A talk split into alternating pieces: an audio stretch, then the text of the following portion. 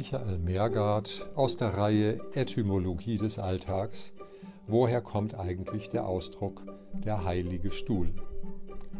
Wir haben uns an manche Ausdrücke so sehr gewöhnt, dass wir uns ihrer Herkunft und ursprünglichen Bedeutung gar nicht mehr bewusst sind. Im Mittelalter waren die Päpste einer außerordentlich strengen Residenzpflicht unterworfen. Sie durften weder den Vatikan verlassen noch den Audienzsaal. Es ging sogar so weit, dass sie nicht einmal ihrem Thron entsteigen durften.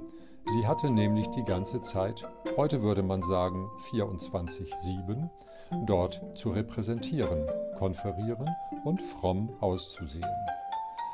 Diese Pflicht wurde auch dann nicht ausgesetzt, wenn der Papst körperliche Dringlichkeiten zu befolgen hatte. Im frühen Mittelalter störte sich niemand daran, wenn der Papst seine Notdurft einfach während der Audienz durch ein im Stuhl befindliches Loch fallen ließ. Doch mit voranschreitenden Jahrzehnten und Jahrhunderten gesellte sich allmählich die Scham über alles da unten hinzu.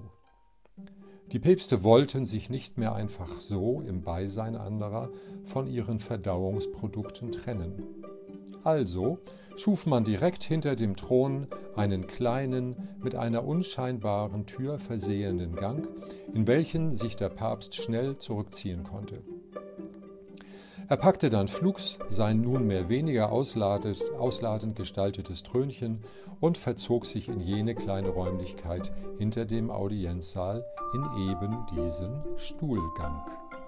Der heutige Ausdruck jemand habe oder hatte gerade Stuhlgang geht auf genau diese päpstliche intime Räumlichkeit zurück.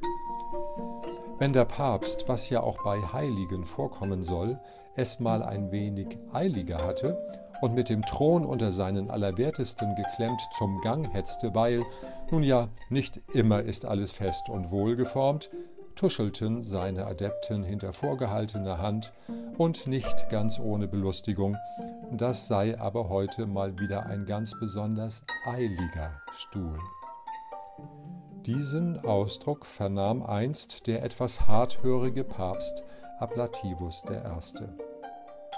Allerdings führte ihn sein Gehör in Kooperation mit einer unbeugsamen Eitelkeit in die Irre. Statt des Wörtchens eilig verstand er heilig und bezeichnete seit diesem Tage sowohl seinen Thron als auch sein Amt als heiligen Stuhl.